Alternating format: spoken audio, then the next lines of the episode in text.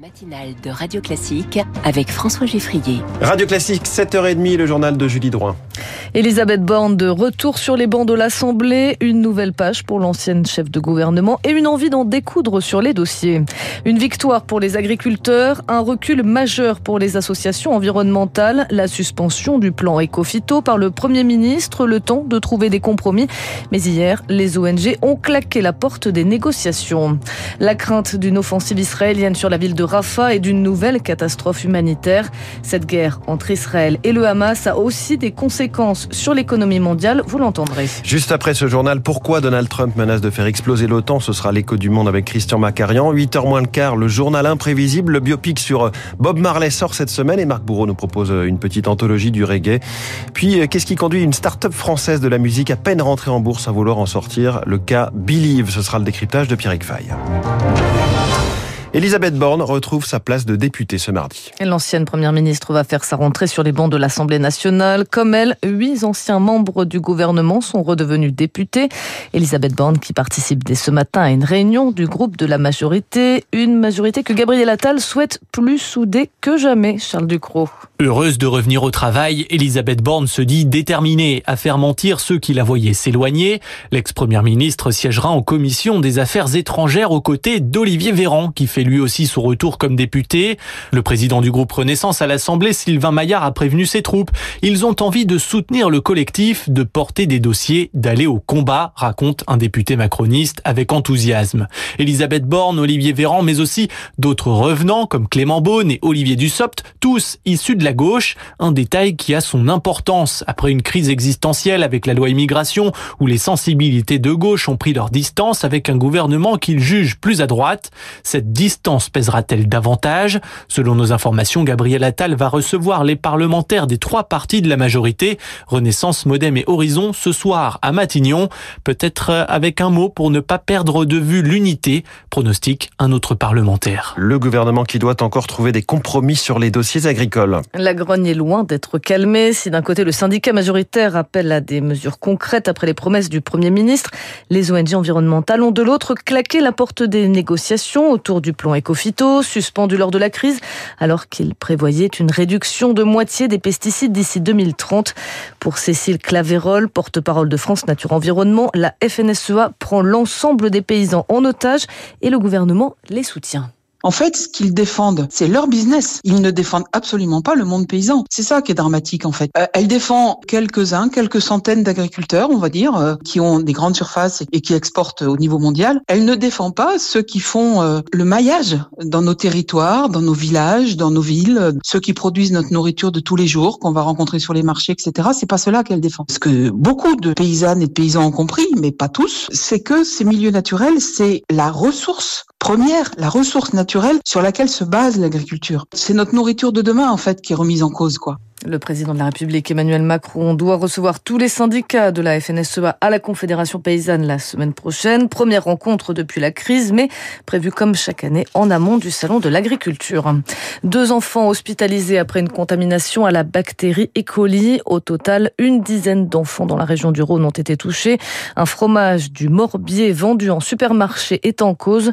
L'infectiologue Jean-Paul Stahl rappelle que cette bactérie anodine pour l'adulte peut avoir de graves conséquences sur les enfants. C'est une souche qui est particulièrement virulente, capable de provoquer une insuffisance rénale et euh, une atteinte neurologique euh, chez certains également. Son habitat, c'est le monde animal. Et ça d'autant plus que le fromage en question est un fromage euh, au lait cru, c'est-à-dire qui n'a pas été chauffé, ce qui détruirait la bactérie. Il n'existe pas de vaccin. Jusqu'à un certain âge, on n'est pas protégé. Et il faut dire et redire qu'il est formellement déconseillé de faire manger ce type de fromage à des enfants de moins de 5 ans. Y avoir des séquelles, comme une insuffisance rénale euh, persistante par exemple. Des propos recueillis par Rémi Pfister. Au Proche-Orient, la pression internationale s'intensifie pour tenter d'éviter une nouvelle catastrophe humanitaire. Avec une offensive israélienne sur la ville de Rafah où s'entassent plus d'un million et demi de réfugiés palestiniens sous détente et sans aide humanitaire. Un conflit qui a aussi des répercussions à travers le monde avec entre autres les attaques navales outils au large du Yémen en soutien aux Palestiniens. De quoi menacer l'économie mondiale selon le FMI. Neuf bateaux sur dix sont désormais forcés de contourner l'Afrique par le cap de Bonne-Espérance et la chaîne logistique portuaire européenne se voit perturbée, Eric Contourner l'Afrique par le cap de Bonne-Espérance entraîne 10 à 15 jours de mer supplémentaires et donc des retards de livraison, explique Yann Alix de la fondation C'est Facile, spécialiste du transport maritime. Ça crée une désorganisation avec deux à trois semaines de délai pour les produits asiatiques sur les marchés français notamment. En délaissant le canal de Suez, certains transporteurs ne desservent plus les ports de Méditerranée, ce qui provoque une baisse d'activité, moins 10% à Marseille, moins 33% au Pirée en Grèce, mais aussi des surcoûts. Les taux de fret ont on parle de x4 sur euh, Asie Méditerranée et même x5 sur Asie Méditerranée orientale. Ces coûts logistiques vont se retrouver dans le coût final des produits, notamment asiatiques, sur les marchés européens. Une surcharge liée au coût du carburant et à la paye des marins, mais l'impact pour les ports européens reste minime pour le moment. La chaîne logistique est toujours en phase d'adaptation mais fonctionne, estime l'économiste Paul Touré. On n'est pas dans une coupure, on n'est pas dans un dysfonctionnement majeur. Là, on est dans de la réorganisation. C'est un petit peu comme on a connu sur les accidents du tunnel du Mont Blanc ou du tunnel sous la Manche. Il faut un certain temps avant qu'un autre système de transport se mette en place avec des dérivations. Une organisation nouvelle qui pourrait devenir standard à mesure que les tensions en mer Rouge s'éternisent. Des précisions d'Éric Kioch. La France dit avoir découvert un réseau de propagande russe ciblant l'Europe et les États-Unis. Avec des informations pro-russes pour les pays qui soutiennent l'Ukraine et qui tentent donc de changer le narratif autour de cette guerre. Un réseau qui entendait aussi peser sur les élections à venir au travers, d'une grande campagne de désinformation. Oui, avec l'aide de 193 sites internet destinés aux territoires ukrainiens occupés, mais aussi euh, à l'Allemagne, le Royaume-Uni ou la France. Prenez le site Pravda, par exemple, ça veut dire vérité en russe. Eh bien, Pravda ressemble à un site d'information classique avec des rubriques et un fil euh, d'actualité. Sauf que ces narratifs sont toujours en faveur des opérations russes. Hier, par exemple, le site titré Ça suffit, la France appelle à des mesures radicales contre Zelensky des propos en fait tenus par euh, le président du parti français, les Patriotes. Le site cherche aussi à influencer sur d'autres thématiques.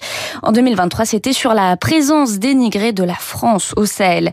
Si le réseau agrège des milliers d'articles, il faut nuancer son audience. 10 000 visites pour le site français, 17 000 pour le site polonais en novembre. Mais les autorités préfèrent anticiper. 2024 est une année électorale pour plus de 70 pays, à commencer par les élections européennes. Et la France s'attend à une campagne de désinformation massive. Merci Héloïse Weiss. Sur l'Ukraine, les alliés de Donald Trump à la Chambre des représentants ont infligé un nouveau revers aux partisans de l'aide militaire en refusant d'examiner en l'état une enveloppe débattue au Sénat qui débloquerait 60 milliards de dollars pour Kiev. Si les démocrates sont dans l'immense majorité pour, les républicains, eux, sont divisés entre faucons interventionnistes pro-Ukraine et lieutenants de Donald Trump bien plus isolationnistes. Enfin, on prend son verre de dégustation avec modération et direction les allées du salon Vinexpo au parc des expositions de Paris. Cela va parler rondeur, souplesse, maturation. C'est le rendez-vous des amateurs de vin qui se tient jusqu'à demain. Près de 4000 exposants, dont 40% venus de l'étranger et des petits producteurs qui peinent à résister face aux mastodontes. Valérie Signé tenait une exploitation familiale de vin de Bordeaux, vieille de 300 ans. Avec son frère, elle a dû déposer le bilan à cause d'une trop forte concurrence. Je vendais à une moyenne de 2,60 euros, ce qui est un prix correct où je pouvais vivre. Et je me suis fait prendre des marchés parce qu'il y a des gens à Bordeaux qui ont vendu 1,40 euros. Une bouteille, capsule, étiquette, carton et l'embouteillage, ça coûte 1,30 euros. Donc, quand vous vendez une bouteille à 1,42 euros, ça veut dire qu'il y a 12 centimes de vin dans la bouteille c'est pas possible. Faites pas de bénéfices, vous vendez à perte, hein. comme le lait. Et honnêtement, on a arrêté, c'était euh, pas facile, mais psychologiquement, la nuit, je dors. Des propos recueillis par Lucie Dupressoir. Enfin, en cette journée mondiale de la radio, une quinzaine d'organisations internationales plaident pour que cet outil reste accessible au plus grand nombre, notamment dans les voitures où elle doit être incontournable. Et on embrasse nos auditeurs qui nous écoutent en voiture, en cuisine, dans la salle de bain ou au réveil, euh, dans les oreilles, avec euh, des écouteurs pour ne pas réveiller toute la maisonnée. Merci beaucoup, Julie Drouin. C'est le journal de 7h30. Au-delà de la polémique Trump, les Européens payent-ils leur juste part à l'OTAN? L'écho du monde par Christian Macarian dans un instant, puis un journal imprévisible, tout en reggae ce matin. Ça va chalouper sur Radio